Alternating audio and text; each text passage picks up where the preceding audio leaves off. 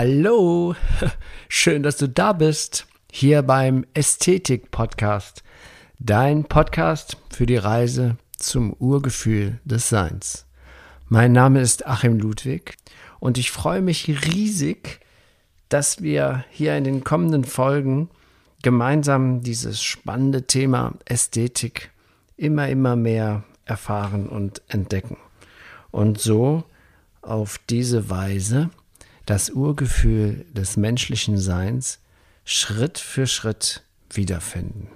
Ja, hallo und heute beginnt endlich mal nach der etwas länger dauernden Sommerpause des Ästhetik-Podcasts ein neuer Schritt, ein kleiner Schritt, ein großer Schritt, egal, viele Schritte machen das Leben aus und, ähm, und glücklich.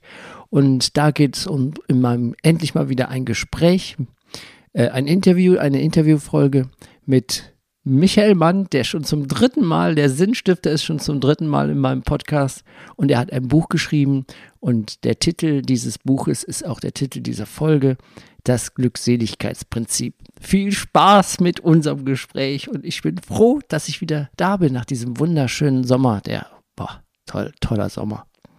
Viel Spaß mit dem Gespräch mit Michael. Ja, hallo Michael. Hi, herzlich, herzlich willkommen. Wie schön, dann bist du mittlerweile zum dritten Mal hier auf meinem Podcast-Sofa. Yeah. ja, und heute haben wir ein besonderes Thema, das Glückseligkeitsprinzip. Und das hat jetzt eine außerordentliche Schubkraft, weil du hast ja ein Buch geschrieben unter diesem Titel. Und ähm, es wird dann am 28. September veröffentlicht. Da ist noch Zeit. Genau. Ja, ich bin ja ähm, also wir, wir, sind ja fast Kumpels, ne? wir kennen uns schon so lange und ich fühle mich auf deinem Sofa, hier auf deinem Podcast-Sofa schon wie zu Hause und es ist echt immer wieder schön, ähm, bei dir zu sein, Achim.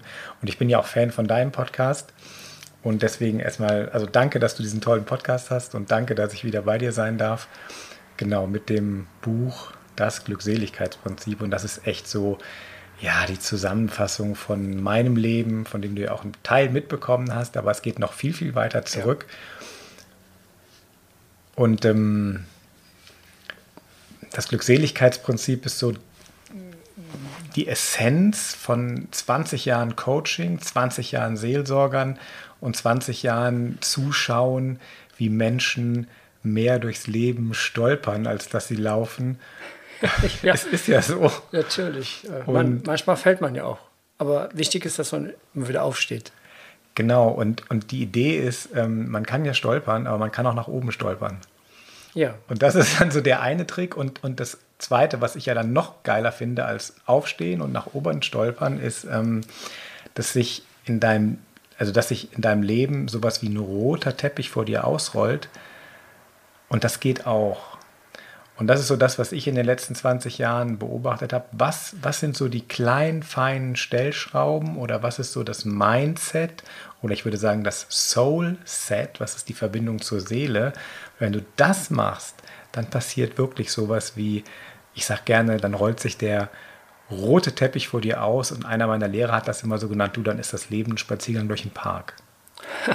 Ja, ich, ich würde es mal, was man ja auch immer sehr oft hört, ist der Flow, also diese berühmte ja. Flow. Flow. Ich würde mal sagen, das ist ein guter Vergleich dann. Ne? Du, du kriegst ja das Leben, gibt dir dann Rückenwind. Genau, das, und, und zwar, und, und da gibt es so ganz, ganz viele Schlüssel dazu, dass dir das Leben, äh, dass dir das Leben Rückenwind gibt. Und so eine Sache ist zum Beispiel, ähm, was ja auch viele, viele Menschen heute umtreibt, also was ist so meine Berufung, was soll ich machen?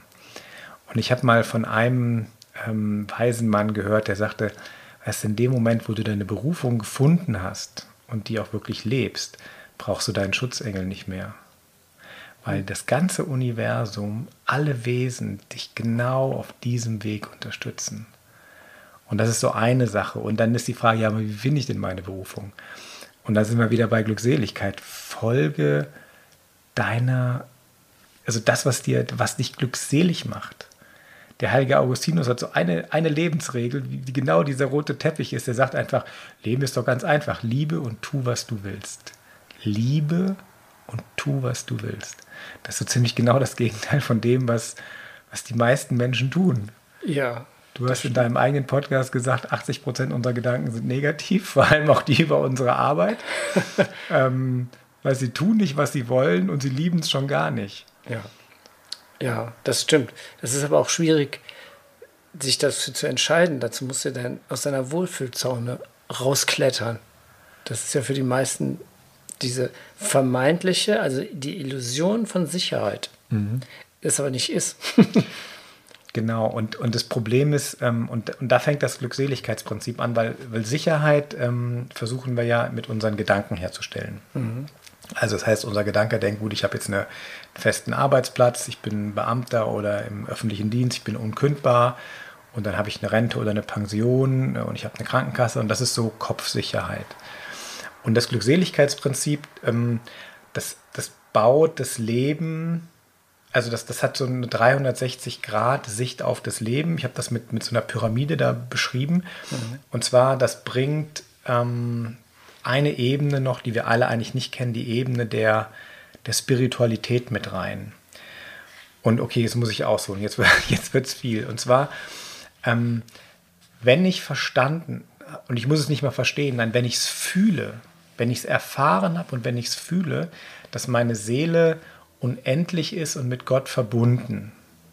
Wenn das wirklich eine Erfahrung von dir ist oder wenn du das vielleicht von vielen Menschen gehört hast, das reicht auch schon, man muss es nicht alles selber erfahren haben, aber wenn du das so ein Gefühl dafür hast, hey, meine Seele, die kommt aus der Unendlichkeit der Liebe Gottes, die geht auch eines Tages wieder in den Himmel oder wo auch immer zurück, wo es schön ist und unendlich ist und ich bin sowieso unsterblich. Und dann habe ich dazwischen so ein paar Jährchen hier auf der Erde. Und wenn ich mich mit dieser großen Seele verbinde, dann weiß ich, ich kann nie tiefer fallen als bis in Abrahams Schoß. Dann habe ich 100% Sicherheit. Letztendlich bin ich in, im, im Spielzimmer vom lieben Gott. Und er sagt, du darfst jetzt hier spielen und so und, und ich passe auf dich auf, dir kann nichts passieren. Ja, ähm, Urvertrauen ist dann das, ja. das äh, so nennen wir das ja, dann auch. Ne? Urvertrauen. Aber es ist auch so ein Wort, was man hundertmal gehört hat, aber das zu verstehen, hm. das ist natürlich eine schwierige Sache, beziehungsweise das äh, ins Leben zu integrieren.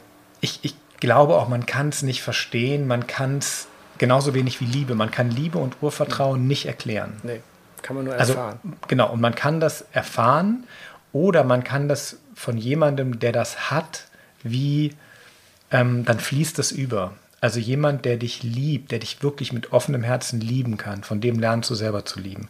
Und jemand, der totales Gott und Urvertrauen hat, einfach in dem zuzuhören, seine Bücher zu lesen, in seiner, in seiner Nähe zu weilen, das lässt so ein Urvertrauen wachsen. Und ähm, das ist, das schreibe ich auch in dem Buch. Ich hatte in dem Punkt hatte ich wirklich Glück, weil ich hatte, bin in einer, Situ in einer Situation in dieses Leben inkarniert worden, wo 100% Urvertrauen war. Mhm. Und dieser Satz, du kannst nie tiefer fallen als bis in Abrahams Schoß, das war mir immer klar. Ich wusste das. das mir kann nie was passieren, weil wenn, dann falle ich auf die, in Abrahams Schoß rein oder in Gottes Schoß. Man kann es ja nicht ausprobieren.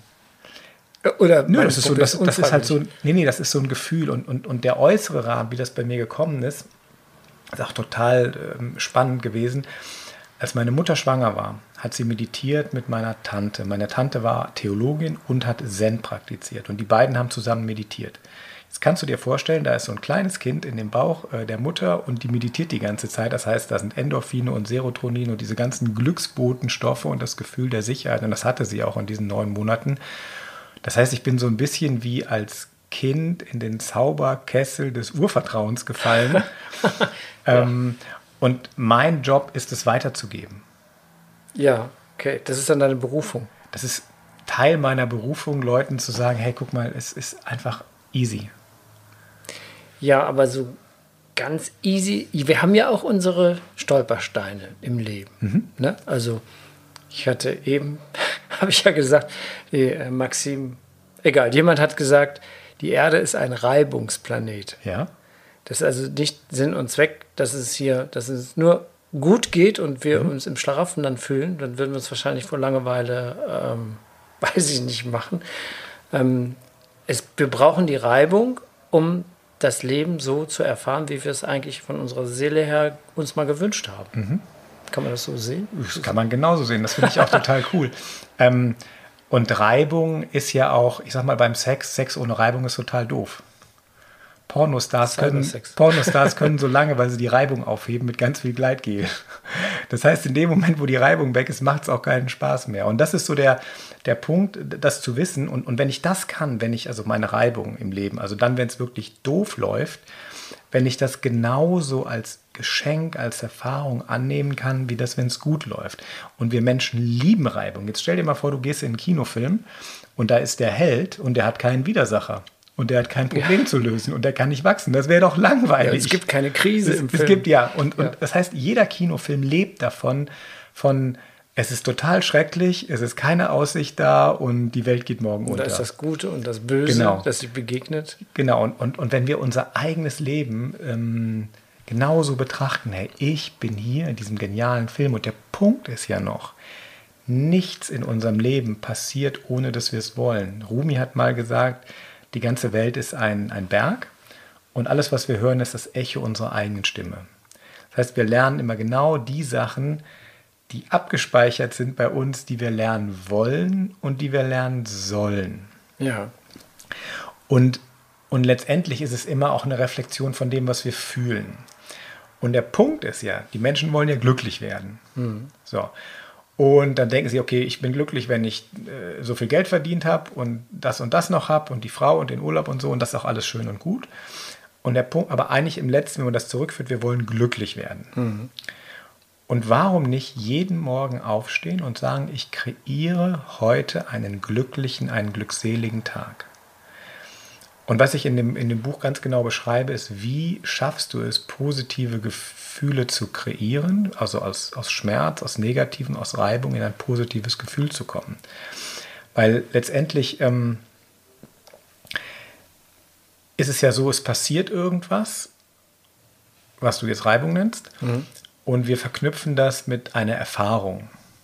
Ja meistens dann eine ebenfalls Reibungserfahrung aus der Vergangenheit und dann wird aus ein bisschen Reibung wird dann eben mehr, dann wird Krise, Katastrophe und, Unter und Weltuntergang in unserem Kopf. Und, und die Aufgabe ist einfach, ähm, Reibung ist auch schön.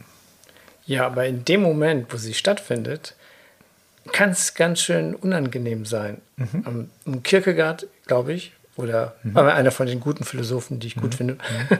Kierkegaard hat ja gesagt, das Leben wird vorwärts gelebt mhm. und rückwärts verstanden. Genau.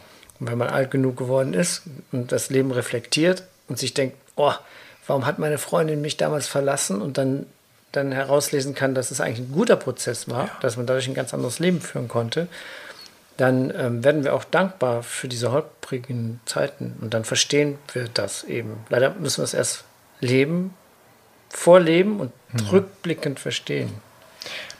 Genau, also genau. Und, und das können wir, also wenn wir jetzt in der Situation drin sind, verstehen wir es halt noch nicht. Also, aber ja. der Punkt ist ja, meistens verstehen es ja dann die anderen. Und das Schöne ist, wenn ich jetzt mit Menschen zusammen bin, die gerade in einer schrecklichen Krise sind. Das mhm. heißt, sie haben die Freund, sind von der Freundin verlassen worden, haben seit 20 Jahren äh, keinen Partner an der eigenen Seite, das Geschäft ist in der Krise oder sie arbeiten äh, unter psychologisch hohem Druck und haben, keine Ahnung, beim letzten Hochwasser 20 Leichen identifiziert. Das heißt, da sind viele schreckliche Dinge passiert. Ja. Und, ähm, und in dem Moment, wo man sich in dem Schmerz mit einem anderen Menschen verbindet, meistens also und, und einfach mal auch erzählen, dann entsteht manchmal auch was anderes, was total schön ist, wenn man das wirklich offen ausspricht, Kontakt. Ja. Und viele Menschen haben keinen Kontakt mehr. Und ich habe so schöne Erfahrungen machen dürfen, wenn, wenn Menschen sich begegnen und ihre Schattenseiten, ihr tiefstes Unglück erzählen und der andere sagt, ich kann dich so gut verstehen, weil mir ist dasselbe passiert. Und dann ist der Schmerz zwar noch da, aber ich habe ein neues Geschenk bekommen und das ist das Geschenk echter Kontakt mit einem echten Menschen. Und das ist meistens in so einer Schmerzsituation größer als in der schönen Situation. Also ich war ja als Seelsorger auch bei vielen äh, Beerdigungen dabei und war vorher mit den Trauernden zusammen und auch bei Hochzeiten und Taufen. Die Beerdigung und die Vorbereitung auf die Beerdigung sind wesentlich intensiver. Die Menschen sind weicher, die Menschen sind offener, die lassen einen ran, die lassen sich gegenseitig an sich ran. Und insofern ist, ist auch der tiefste Schmerz eine große Gnade, weil ähm, in dem Moment, wo mein, wir haben alle so eine, so eine, so eine Panzerung um unser Herz rum. Mhm. Und die Panzerung um unser Herz rum, die wird ähm, mit viel Druck eben aufgeknackt, wie so eine harte Nussschale. Und das ist eben, und wenn ich mein Herz nicht selber aufmache, nicht aufkriege, dann kommt eben das Leben und macht es auf. Ja. Um, eben durch das, was du das so Reibung nennst. Und, das kann heftig, ja. Und, mhm. und, und das Licht der Liebe, das, die Liebe Gottes, die, die kann eigentlich nur zu dir kommen, wenn du diese Panzerung einmal durchkrackst. Und entweder sind die Menschen vorausschauend und weise und machen Übungen. Mhm. Ähm, die bringe ich den Leuten auch gerne bei, wie sie ihr Herz aufmachen. Da gibt es auch Yoga-Übungen, da gibt es Atemübungen, da gibt es Visualisierungsübungen für. Ja, und wer das halt nicht hat, der kriegt eben den Hammer und dann, und dann und dann kann aber was, ja, dann kann Liebe passieren. Dann Menschen werden gütig im Alter, Menschen können weise werden mit der Zeit. Und, und viele Menschen, die wir als arrogant erleben, die sind nach so einer Krise viel sanfter und viel angenehmere Mitmenschen. Ja, das ist dann so, ein, ähm, so eine Art Zwangstherapie, kann man sagen. Also ich musste eben an das Wort Therapie denken, wo du sagtest, dass wenn die Menschen sich austauschen, mhm. die ihre Probleme austauschen, die Nähe finden, dann wird der andere ja zum Therapeuten. Ja, also bei, bei Therapie ist immer der andere, der mich begleitet. Ich, ich ähm, man, man, kann das so sehen, das Leben ist so eine Art Zwangstherapie. Ich, würde, ich, ich finde den, den, den Ansatz besser, das Leben ist ein, ein, erstmal ein Riesengeschenk. Und der Punkt ist ja, unser Fokus geht immer auf das Problem. Also wenn ich jetzt mal, nehmen wir mal an, ich meditiere und mein ganzer Körper sitzt da, ich bin glücklich, ich bin satt, ich habe ein warmes Zimmer, äh, ich habe überhaupt Zeit zu meditieren und es juckt mich an der Nase.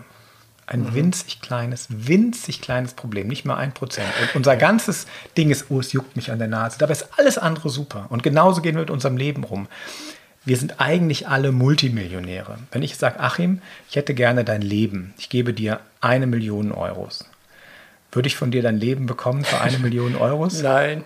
Siehst du? Das heißt, du bist schon Millionär. Und wenn ich das weiß, dieses Leben ist ein Geschenk und ich kann so viele Dinge erfahren und erleben, aber unser Fokus rennt immer dahin, was ist gerade nicht gut. Mhm. Und wenn ich aber dieses, und, und dafür halt das Glückseligkeitsprinzip, was so diese, diese Pyramide hat, die Pyramide der Glückseligkeit besteht aus, aus fünf Ebenen, die ich versuche dann so reinzunehmen. Und wenn ich verstanden habe, dass meine Seele unsterblich ist und aus der Glückseligkeit kommt und, und mein, mein in, in der Kindheit war das bei mir so, ich hatte so einen Satz, der war, ähm, kümmere dich zuerst um das Reich Gottes und alles andere wird dir dazu geschenkt. Mhm. Wenn ich das jetzt in, in, die heutige Sprache übersetze, kümmere dich zuerst um deine unsterbliche Seele, die aus dem Glücks Reich der Glückseligkeit kommt und alles andere kommt dann eh dazu. Weil dann denkst du ganz anders. Dann denkst du immer, wow, alles ist möglich. Was kann ich aus der Situation machen? Wer will ich sein? Oder du denkst wie Augustinus, liebe und tu, was du willst.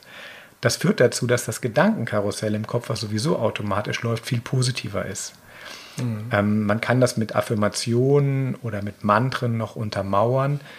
Also weil positive Gedanken laufen ja auf sogenannten Gedankenautobahnen ab und da, wo Synapsen sich miteinander verknüpfen, da laufen die automatisch ab. Das heißt, ich habe mein Gehirn so trainiert, dass es sowieso den ganzen Tag also ich habe ich hab das umgedreht. Du hast es äh, mit einem deiner Podcasts gesagt, 80% negativ, 20% positiv ich würde sagen, ich, ich habe es umgedreht. Also ich bin nicht bei 100% positiv, sicher nicht, aber also ich habe definitiv mehr positive Gedanken als negative den Tag durch. Das kann ich definitiv sagen und da habe ich auch dran gearbeitet. Und das ist indische Spiritualität. Ähm, das wurde bei uns im Westen nicht so gelehrt, aber im Prinzip auch. Also man, man bedankt im Leben das sorgt dafür, dass du mehr Energie hast und das sorgt dafür, dass auch auf körperlicher Ebene mehr Energie und Gesundheit da ist. Das heißt, du, du schmeißt andere Drüsen raus, die, die, die äh, ja. weniger Adrenalin und, und mehr Entspannung und Serotonin zum Beispiel.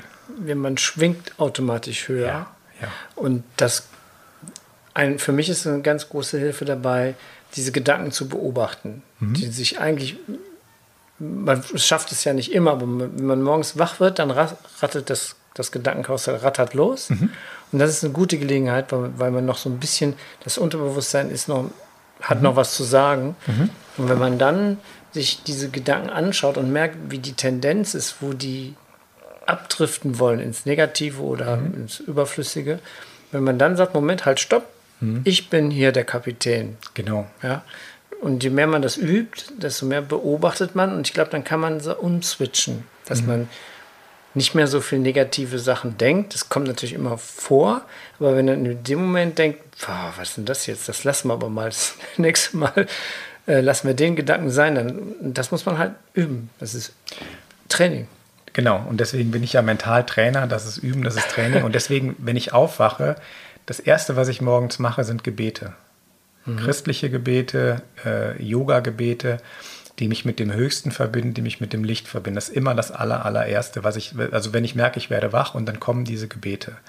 Und dann kommt manchmal so eine Phase, ähm, dann kommen Ideen, also irgendwelche Aufgaben, die ich habe zu lösen, dann kommt irgendeine Idee und dann weiß ich, ah, okay, jetzt muss ich heute das und das machen, das kann ich umsetzen.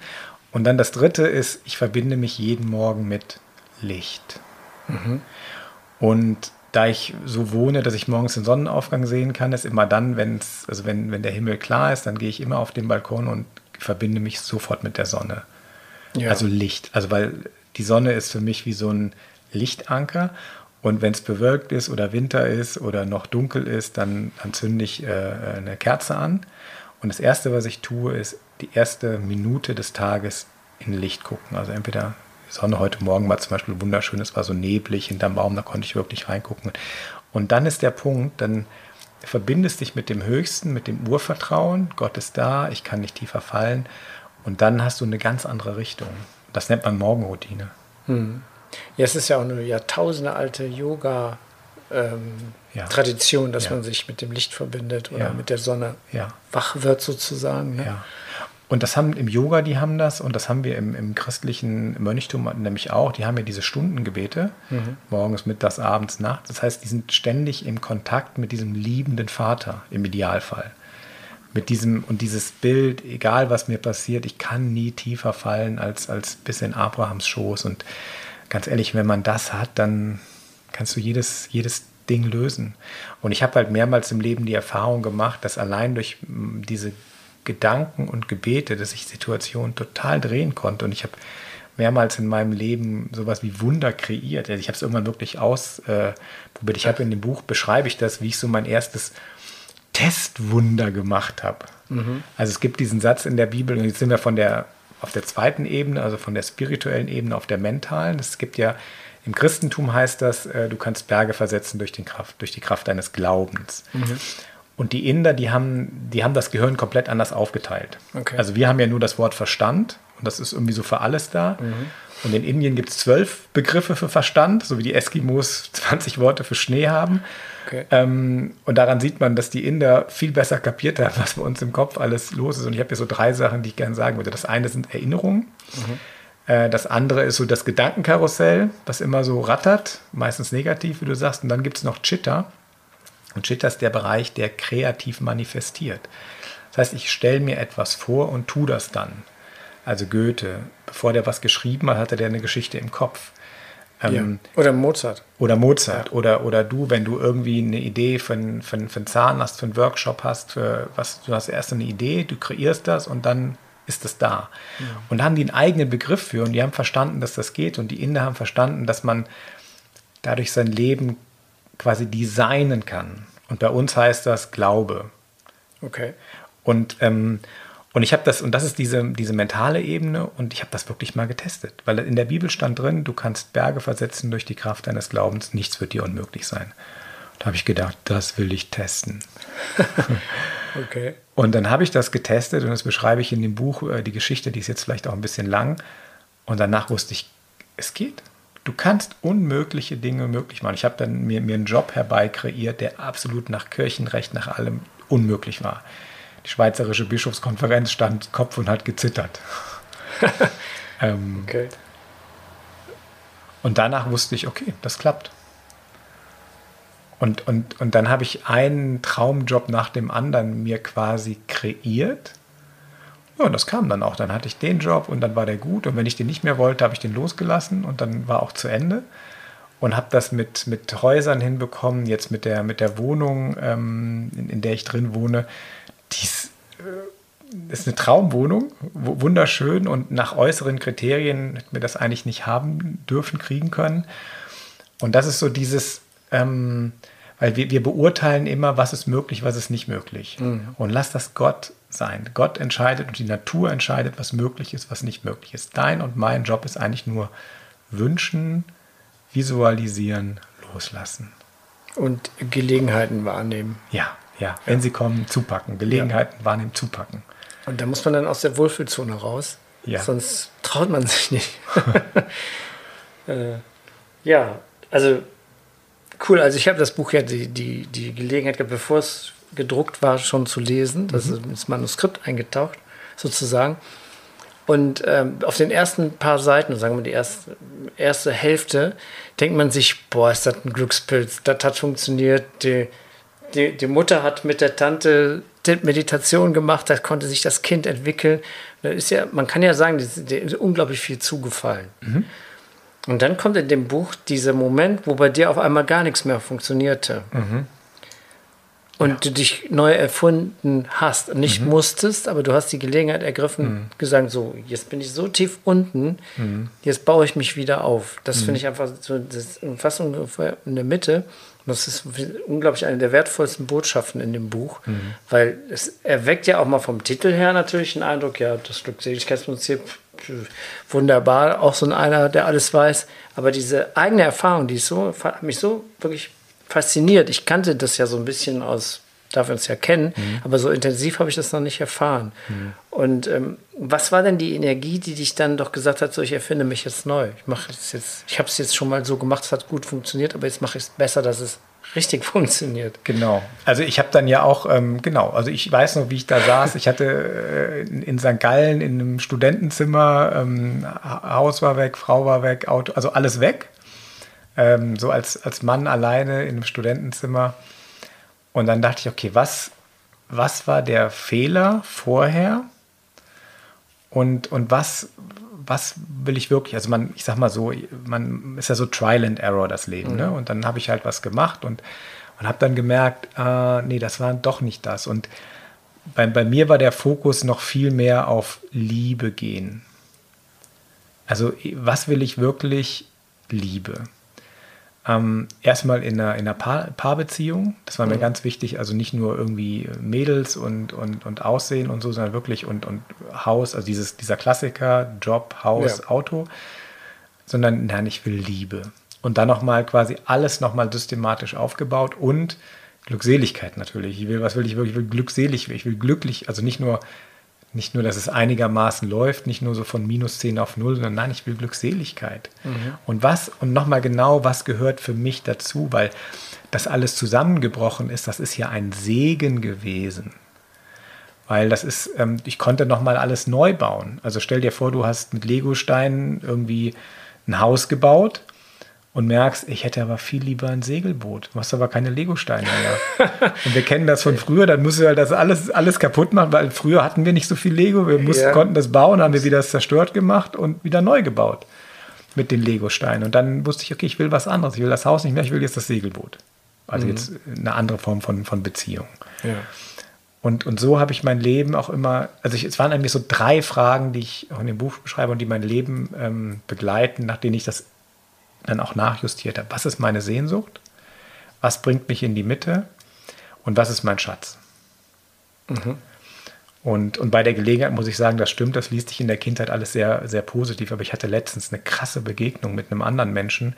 Und dabei ist mir ein großes Riesenproblem meiner Kindheit bewusst geworden, was ich gar nicht mehr so bewusst hatte, weil ich als Kind schon gelernt habe, mit Hindernissen klarzukommen. Also ich hatte mhm so eine, ähm, ja, ich habe einfach tausend Flüchtigkeitsfehler oder Rechtschreibfehler gemacht als Schüler. Und ich weiß, heute wird das in der Schule gar nicht mehr so streng bewertet. Das ist ziemlich egal, wie viele Fehler du da so schreibst. Aber damals war, jeder Fehler wurde rot angekreuzt und dadurch hatte ich das Gefühl, in Deutsch, Latein, Englisch, in allen Sprachen, ich hatte schlechte Noten. Mhm. Und ich hatte das Gefühl, ich bin doof und dumm ähm, und ich kann das nicht, weil halt, und, und da war auch so ein Stempel drauf. Und eigentlich, und das war, das war schon, das ging, ging, ging tief. Aber ich habe als Kind auch irgendwie instinktiv nicht auf diesen Mangel fokussiert, sondern gedacht, okay, ich schaff's trotzdem oder, oder wie soll mein Leben sein? Und ich will die Lehrer trotzdem mögen, ich will Schule trotzdem mögen. ich will da trotzdem gerne hingehen und ich weiß, Gott schützt mich, auch wenn ich jetzt halt im, im Englisch-Test alles rot habe, weil ich, ich war natürlich in Englisch, in Englisch auf Sprachreise, ich konnte auch gut sprechen, aber ich hatte einfach mit dem Ding. Und da habe ich, und das, und das war so stark, dieser Fokus auf die Glückseligkeit, dass ich, sag mal, an dieser Bürde nicht zerbrochen bin. Und ich weiß jetzt von jemandem, der mit Menschen, die wirklich eine starke Lese-Rechtschreibspreche oder eine starke Dyskalkulie haben, das zerbricht Menschen. Mhm. Die, die leben ihr Potenzial nicht. Ja. Und das heißt, ich hatte auch als Kind schon Widerstände. Das ist aber auch also ich finde das, ich habe auch in der Schule zu kämpfen gehabt. Das war eine ganz, ganz, es war echt ein Trauma für mich auch. Aber es liegt auch am System. Ja. Dass da kleine Menschen in dieses Leistungsprinzip gepresst werden. Das ist ja nicht gesund. Ne?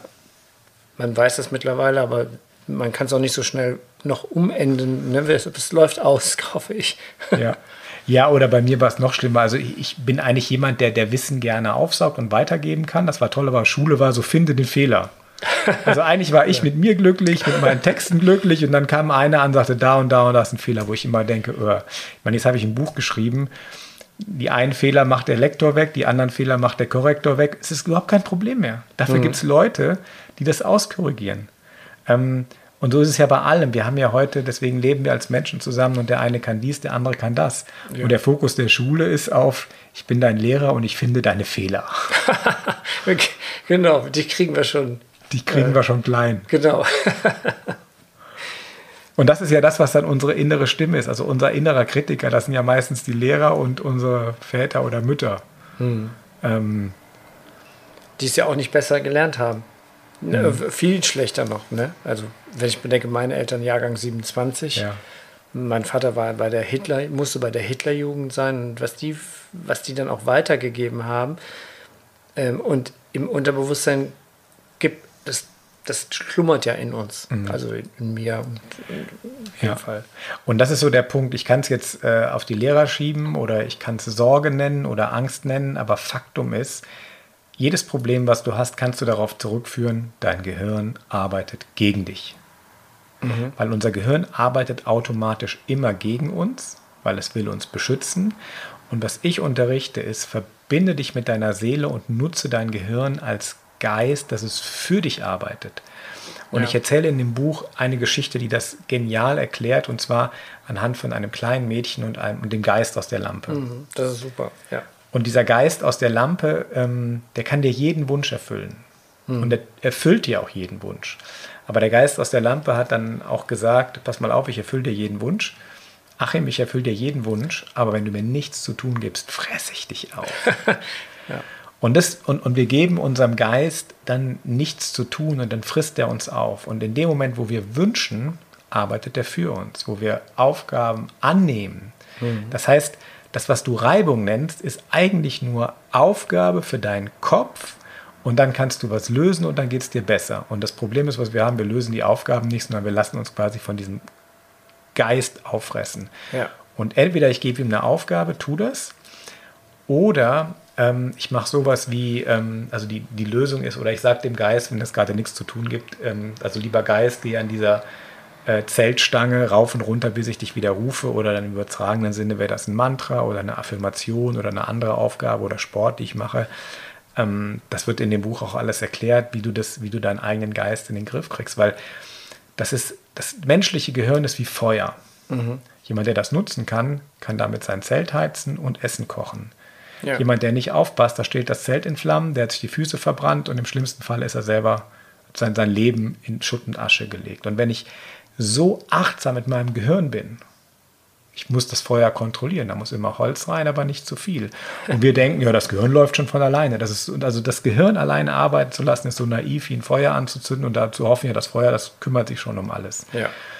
Und unser Geist ist ein fantastischer Diener, der, und ich habe das oft erlebt bei mir, bei meinen Kunden, die erfüllt dir jeden Wunsch, aber ein grottenschlechter Chef. Mhm und das ist so, du musst gucken, dass deine Seele der Chef ist. Was willst du wirklich? Was ist deine Sehnsucht? Wo geht die Liebe hin? Und dann dem Geist sagen, tu das. Und was bei ja. uns immer läuft, der Geist entscheidet. Der hat Angst und der hat Sorgen und dies und jenes. Und wir Menschen sind angstgesteuert. Die ganze Werbung funktioniert angstgesteuert. Ja. Ähm, und, und wenn ich weiß, okay, ich bin angstgesteuert, also gehe ich in die Seele rein, weil die Angstentscheidungen sind ja häufig nicht so gut. Mhm. Und wenn ich mich mit der Seele verbinde, und da gibt es im Indischen ein super geiles Bild, das ist die Königin Seele und der Ministerpräsident Geist. Und diese bösen Ministerpräsidenten wollen immer an die Stelle der Königin. Und die Königin muss sich ihr Reich zurückerobern. Und da kommt die Spiritualität ins Ziel. Und das ist das große Problem an unserer westlichen Gesellschaft. Wir sind rein Verstand, verstandesmäßig gesteuert, also durch die Wissenschaft als oberste Instanz. Und das ist, die, das ist die schlechteste Instanz, die wir haben können für Entscheidungen. Wir haben die Seele über Bord geschmissen. Und das ist so für die, äh, in dem Buch mache ich so diese Pyramide und ich gucke, dass ich über dem Verstand eine weise Königin Seele wieder etabliere und mit der Kontakt aufnehme. Mhm. Und ja. dann wird das Leben leicht. Ja, und diese, ich glaube, der, der initiale Schritt ist das dass, die, dass der, das, was du bist, ganz bewusst die Gedanken eben beobachtet, wie wir es eben ja. schon gesagt haben. Ja. Weil sonst merkst du es ja nicht. Der Verstand, der will uns ja nur schützen. Der rollt eine mhm. schlechte Erfahrung nach der ja. anderen auf und sagt, Vorsicht, Vorsicht hier, Vorsicht da. Mhm. Das ist ja auch aus unserer äh, Evolution her so entwickelt worden. Aber jetzt hat dieses System bei vielen Menschen oder wie wir konditioniert sind, hat das System das Kommando übernommen. Mhm wir beobachten nicht mehr, wir sind nicht mehr die Zeugen, sondern wir reagieren mhm. nur noch. Und, und das ist ja also das ist ja das Tool aus der Achtsamkeit. Ne? Ja. Achtsamkeit heißt, beobachte deine Gedanken. Und, und der Kracher ist ja, wenn du kapierst, wer beobachtet denn gerade meine Gedanken? ja, genau. Und wenn du dich mit dieser Instanz, die in der Lage ist, deine Gedanken zu beobachten, dein Leben zu beobachten, verbindest, dann hast du genau diese Stufe. Also das ja. heißt, Achtsamkeitsmeditation ist ein genialer Schlüssel, ähm, also um dich mit der Seele zu verbinden.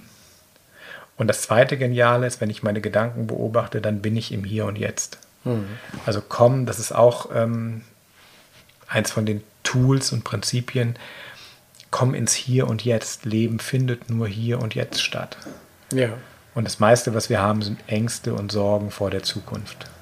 Und schlechte Erinnerungen aus der Vergangenheit, die wir auch noch dazu holen. Das heißt also, ja, kreiere eine wunderbare Welt in der Zukunft oder einfach in diesem Moment. Und die wenigsten Menschen sind ähm, im Hier und Jetzt wirklich unglücklich. Ja, ja, sagt ja Eckart Tolle. Hast du jetzt ein Problem? Gibt es jetzt hier ja, ein Problem? Genau. Das kann man eigentlich. Nein. Nein, genau. Nein, es gibt es nicht. In der, in der, Zukunft macht man sich vielleicht Sorgen, dass vielleicht ein Problem kommen mhm. könnte und die Vergangenheit war vielleicht problematisch, aber das Jetzt, dieser einzige Moment, den es nur gibt, wo keine Zeit ist, mhm. das ist eigentlich immer unproblematisch. Mhm. Aber der Verstand sagt, hey, Moment mal, was denken wir denn da für einen Unsinn? Weil, mhm. Lass dir nichts erzählen. Er versucht sich ja zu retten, weil der Verstand, das Ego lebt ja durch Zeit. Mhm. Und wenn du die dem wegnimmst, dann steht das System auf dem Schlauch. Genau. Und, und das ist so genau, das ist der Lösungsschritt auf der, auf der mentalen Ebene, also einer der möglichen in, ins Hier und Jetzt gehen. Und was ich in dem Buch noch versuche, ist, ich habe ja noch mehr Dimensionen. Also ich habe die Seele, ich habe den Geist, ich habe meine Emotionen, Energie und Körper. Und wir westlichen Menschen, wir sind so Kopfmenschen und uns fehlt hier auf dem anderen Extrem auch körperliche Erfahrung, körperliche Präsenz. Das ja. heißt, durch Sport, durch Wandern. Ich war jetzt letztens eine Woche lang den Jakobsweg laufen, hier mhm. von Bonn durch die Eifel. Und ich muss sagen, das war so schön, so den ganzen Tag in meinem Körper zu sein. Da hast du keine Angst mehr. Da ja. kannst du sogar den, den strömenden Regen genießen. Mhm. Ähm, und, und ich mache ganz viel Werbung dafür, in den Körper zu gehen. Das heißt, in die Natur zu gehen, ähm, wandern zu gehen, klettern zu gehen. Vor allem mich dann in der Natur auch mit der Natur zu verbinden. Mhm. Also im Wald zu sein, ist eine wahnsinnig schöne Energie und einfach mal aufzunehmen. Also wenn ich achtsam, und jetzt nämlich noch schöner, wenn ich achtsam im Wald bin und höre, was höre ich im Wald? Rieche, was rieche ich im Wald und auch sehen, wie schön das da ist. Ja. Das ist absolut genial. Und ein kurzes Lieblingskapitel von mir ist ganz am Ende dann, ähm, wenn ich dann im Bett mit meiner Partnerin bin, mit meinem Partner, was passiert dann da? Weil das ist ja auch ein Akt der Spiritualität. Sexualität ist Spiritualität. Ja. Und Barry Long hat da ein ganzes Buch drüber geschrieben. Okay. habe ich auch mal einen Podcast äh, drüber gemacht, die göttliche Liebe. Ja. Und, und das, ähm, Und ganz ehrlich, und wenn man so viele Ebenen, so viele Erfahrungsebenen hat, um Glückseligkeit zu sammeln, ähm, bei, in der Natur, in der Partnerschaft, dann, dann ist das Leben wirklich schöner und leichter. Also es gibt, es gibt tausend Wege der Glückseligkeit und dann hat das Gehirn nicht mehr so viel Macht über uns, uns in die Angst, in die Sorge ja, reinzuziehen. Als ich das gelesen hatte, da dieses Kapitel, wo du sagtest, geh in die Natur, rieche, hm. schmecke, ja, höre, ja. da erinnerte ich mich an meine Zeit. Ich bin ja ein Jahr, äh, als ich damals, als ich mich von meinem Geschäftspartner getrennt hatte, da habe ich ja so eine Selbsttherapie gemacht und bin immer in die, in die wir haben ja auch hm. den Rheinsteig hier um die Ecke, mhm. in den Wald gegangen. Mhm. Und wo ich das Kapitel gelesen hatte und das ausgelesen hatte, habe ich mich in, aufs Fahrrad gesetzt und bin in den Wald gefahren. Super. Und war wieder in diesem Wow. Und da habe ich gesagt, das machst du ja. viel zu selten. Das ja. musst du öfters. Ne? Ja. Man gewöhnt sich dann an etwas und dann sagt man auch, jetzt läuft es wieder gut und dann kommt man wieder seinen ja. Trott rein. Ne? Das ist wirklich brillant. Also und, und das ist so die, ich habe das ja selber gemacht, beim Schreiben dieses Kapitels bin ich dann auch noch öfter in die Natur gegangen und das möchte ich jedem ans Herz legen. Macht das regelmäßig. Natur, Natur, Natur. Kostet nichts. Ja, und, und das ist, glaube ich, auch eine der Lösungen für unsere ganze Umweltkrise. Also das ist, wir mhm. haben uns davon abge, abgenabelt. Wir sind nur noch vorm Computer.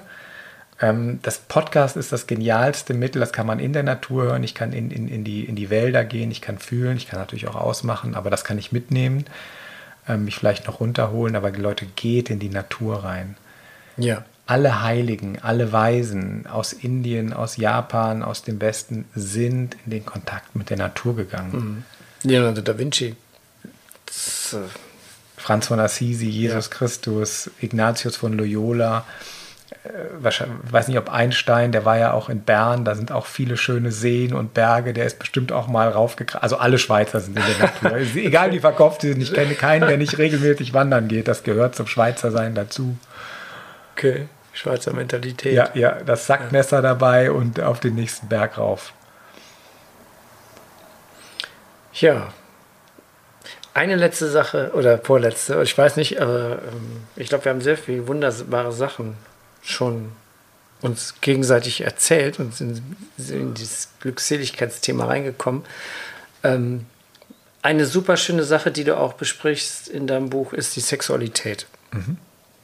Und da habe ich ja auch mehrere Folgen äh, mal äh, Ästhetik-Podcast gemacht weil wir, ähm, unsere Kultur geht da auf sehr seltsame Art und Weise damit um. Also es ist das Tabu und es ist, äh, ja, wir, lernen, das ist bar und pfui und verdorben und so. Und wenn es dann, ja, es wird verdrängt und versteckt, so ein bisschen wie auch der Tod, so ist ein Tabu. Ähm, würdest, was mich jetzt dabei interessiert, was, was du geschrieben hast, würdest du sagen, dass dieser, Aus, dieser sexuelle Austausch zwischen Mann und Frau, dass der rein in der Paarbeziehung stattfindet oder könnte der auch unter Freunden stattfinden? Oder sagen wir mal, es gibt so ein Thema der polyamoren Beziehungen und so. Im Moment ist das ja äh, in den Podcasts, wird das sehr besprochen. Also Polyamor, ich kenne auch ein paar Leute, die das leben. Ähm, ich glaube, da ist jeder, also da will ich, weiß ich nicht, das ist nicht so mein, mein, mein Thema. Ähm, ich bin ja im Moment in eher einer, einer monogamen, in ja, einer, ja, in einer glücklichen okay. monogamen Beziehung. Und, und mein Fokus, also ich muss sagen, ich hatte Gott sei Dank nicht ganz so eine negative Prägung im Bereich Sexualität. Das war in meinem Elternhaus eher, eher okay. Also mhm. die waren ja so, das war ja dann schon die 70er Jahre und war ja so ein bisschen positiver. Also das war Gott sei Dank habe ich nicht ganz so viel negativen Mist mitbekommen. Aber was ich schon heute bei uns merke, was unser Problem ist, ähm, also wir sind da sehr im Kopf. Also wir, wir, wir fühlen, also ich sag mal so ein klassisches Date, äh, da ist ein junger Mann und eine junge Frau oder jetzt auch Leute in unserem Alter und die reden und die reden und die reden. Und, ja, man sieht das ja schon mal. Und dann unterwegs und, und, es, und man kommt nicht in den Körper rein. Ja und erstmal in den Körper reingehen. Ne? Und dann diese Polarität männliche-weibliche Energie. Du meinst das aber jetzt äh, ins Bett gehen? Feinstofflich? Oder? Nee, nee, nee. Okay, nee jetzt, jetzt mal nicht feinstofflich, sondern jetzt wirklich im Körper drin sein, ja. ins Bett, in die Kiste miteinander steigen und, und es fühlen. Und zwar, weil ähm, unsere Generation ist auch so ein bisschen so erzogen worden, ja, dann hat man herausgefunden, also Frauen können auch einen Orgasmus kriegen, man muss aber als Mann aber sich da so ein bisschen drum kümmern. Und dann haben okay. die Männer, die, die ich kenne, ich habe mit vielen, vielen Männern geredet und die kümmern sich so sehr darum, dass die Frau also auch einen Orgasmus kriegt, dass die überhaupt nicht mehr in ihrer maskulinen Kraft sind. Mhm. Und das ist wirklich ein rein nordeuropäisches oder nordamerikanisches Problem. Das gibt es in, in, in, Südamerika nicht so und ähm, einfach so, ich, ich darf als Mann auch mal meine Bewegungsenergie fließen lassen. Also ich darf es mhm. auch mal, es gibt da so ein schönes Wort, guter Sex muss so klingen, wie wenn einer in Badeschlappen wegrennt.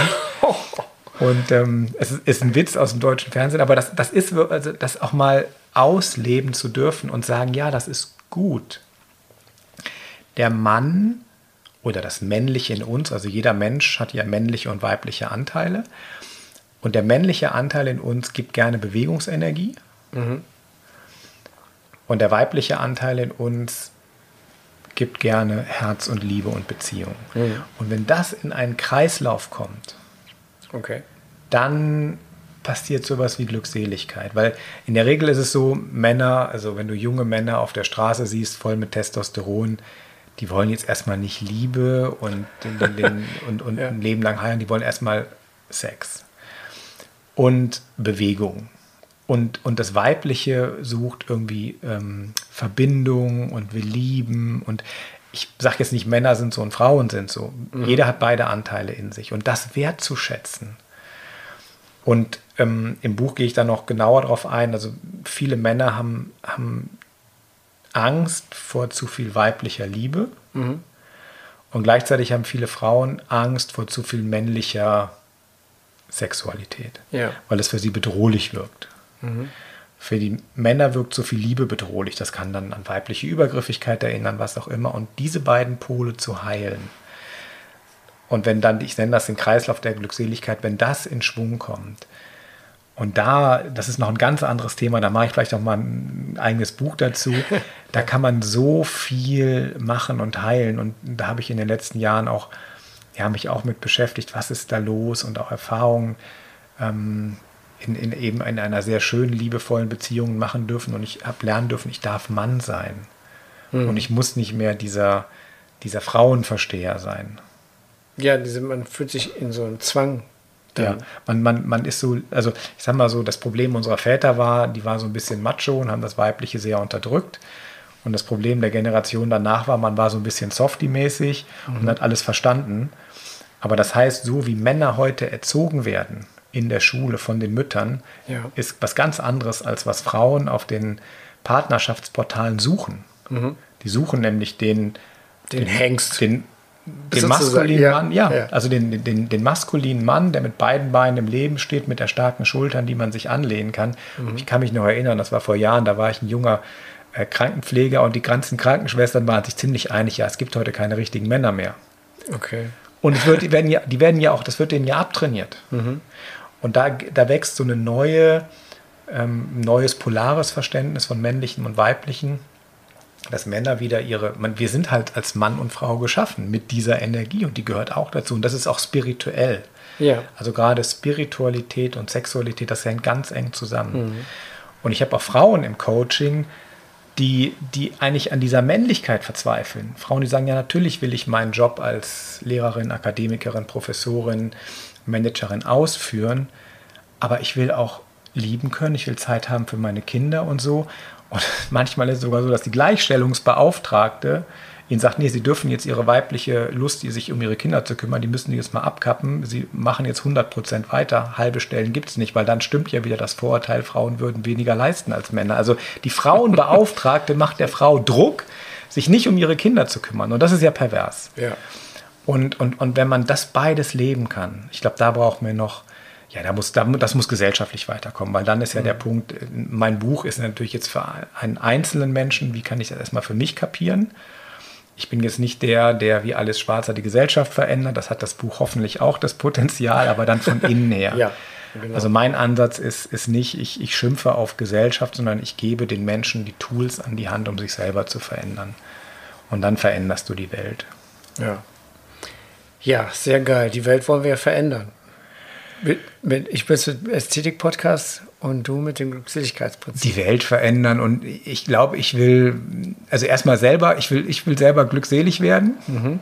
und, ähm, und ich möchte einfach ganz viele Menschen auch so, ja, das weitergeben. Weil ja. ich, ich finde ich find mein Leben geil und ich würde gerne anderen Menschen auch inspirieren. so, genießt dein Leben und, und, und wie genießt man das und, und, und, und wie kreiert man schöne Momente, wie kreiert man schöne Beziehungen, wie, wie kommt man an den Job, der ideal zu einem passt und, und wie kommt man an den Ort, wo man hin will. Ja. Also, und das ist so meine, meine Berufung, meine Aufgabe, Menschen zu inspirieren, Glückseligkeit geht.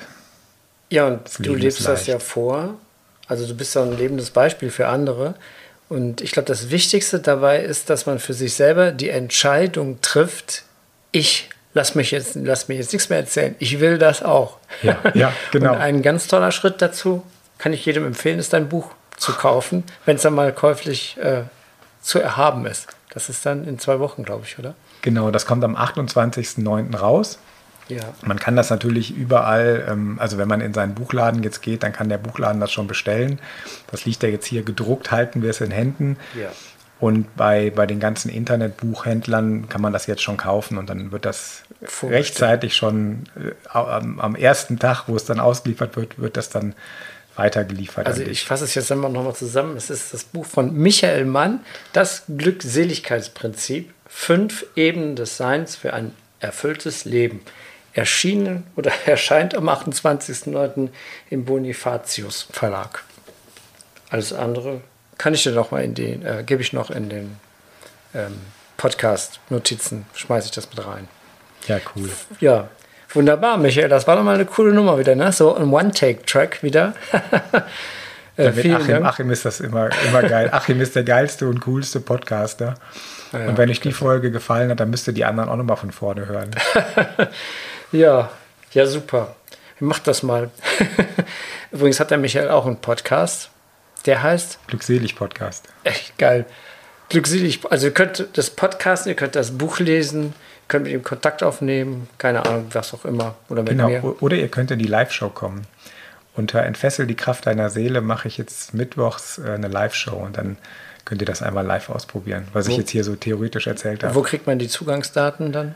Vielleicht tun wir die in den, in den Dings Schreibe ich noch mit rein. unten rein und ansonsten äh, www.entfessle die Kraft deiner Seele.de. Okay, gut. Gehört? Alles klar. Ja, Michael, vielen ja. herzlichen Dank. Danke dir. es war geil. Es macht immer wieder Spaß hier bei dir.